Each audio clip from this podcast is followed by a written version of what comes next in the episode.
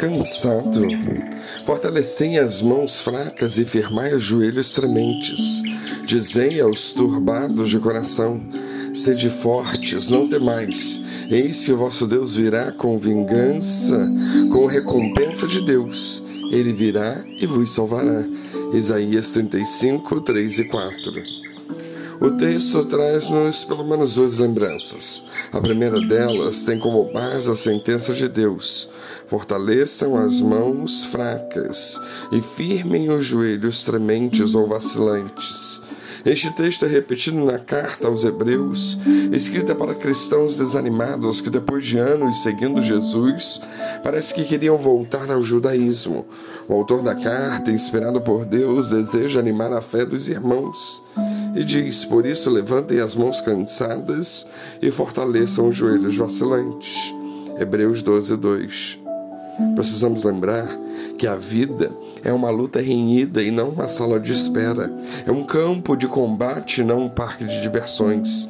É palco de grandes tensões e não camarim de repouso.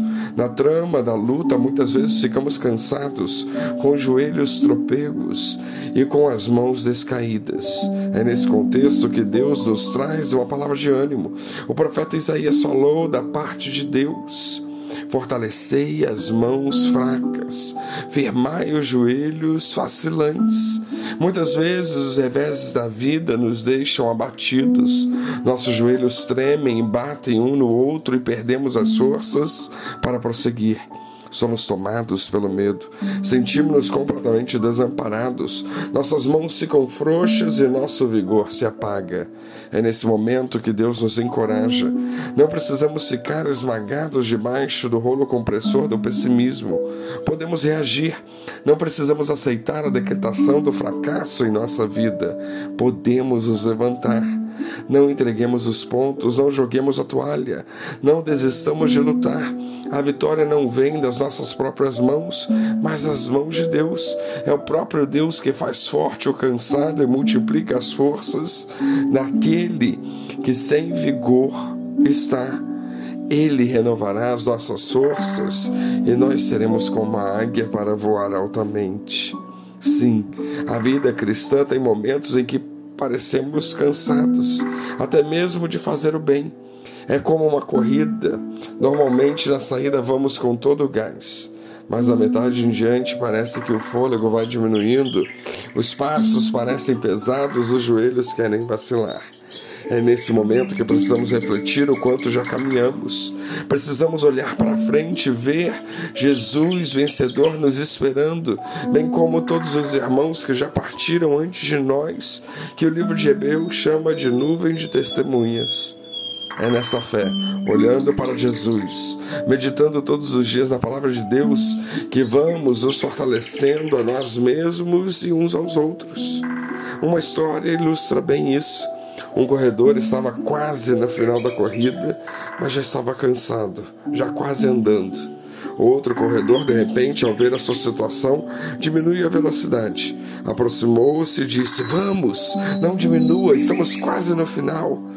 Ele poderia ter simplesmente passado pelo corredor, cansado e aproveitado-se da situação, mas diminuiu a sua velocidade e animou o cansado. Uma vez animado, o corredor aumentou a velocidade e cruzaram a linha de chegada juntos. Os dois concluíram a corrida. É isso que podemos e devemos fazer uns com os outros, irmãos em Cristo, povo de Deus.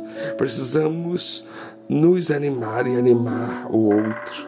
A segunda lembrança tem como base: Eis aí está o Deus de vocês, e ele vem para salvar vocês. Há um cântico antigo que diz: Ele vem para te salvar, ele vem para te salvar.